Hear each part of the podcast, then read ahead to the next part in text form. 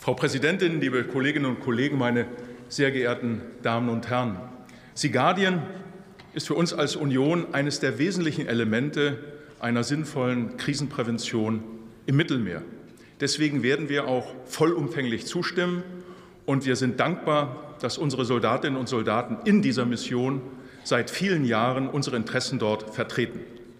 Meine sehr geehrten Damen und Herren, zur Krisenprävention gehört aber auch, dass ein einzelner Staat das nicht leisten kann. Deswegen habe ich ein bisschen vermisst, auch im Mandat und in der Vorstellung, dass wir deutlicher vernetzen müssen Krisenprävention und Multilateralismus. Denn der Vorteil von Sea ist es, Krisenprävention und multilaterale Strukturen zu vernetzen. Für uns als Union deshalb auch wichtig mit Blick auf die Gleichzeitigkeit der Krisen und des Krieges gegen die Ukraine von Russland angezettelt, dass wir eine stabile Südflanke brauchen. Und diese stabile Südflanke geht nur, wenn wir uns mit der Bundesmarine, aber eben auch mit unseren NATO-Partnern intensiv einbringen.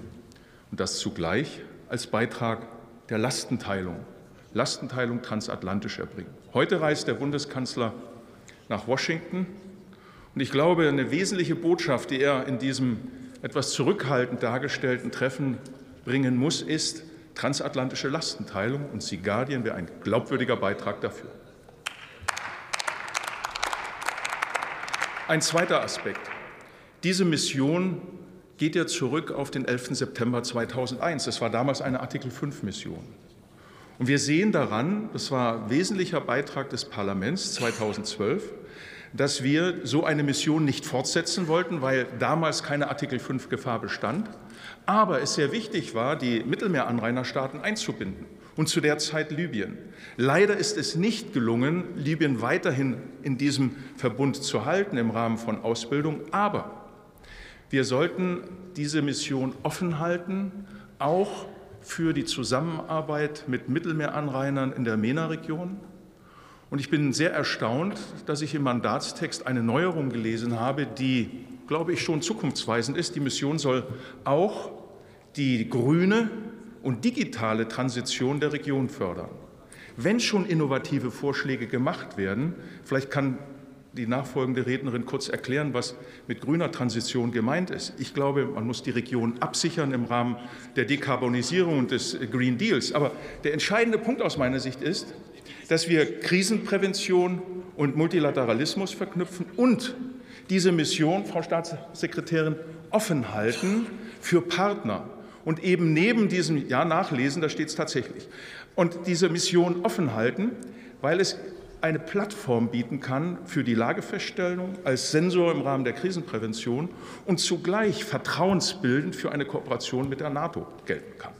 Und da sehe ich die große Chance, die Mission Sea Guardian auch zukunftsfähig auszugestalten.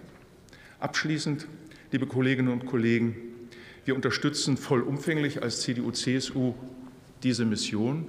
Wir hoffen aber, dass im Rahmen der Evaluierung die nächste Einbringung des Mandats wieder stärker auf Multilateralismus setzt.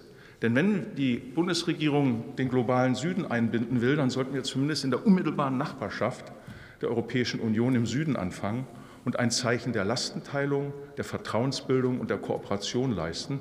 Und damit werden Krisenprävention und Multilateralismus auch zu einem Markenzeichen dieser Mission und auch unseres Landes. Herzlichen Dank.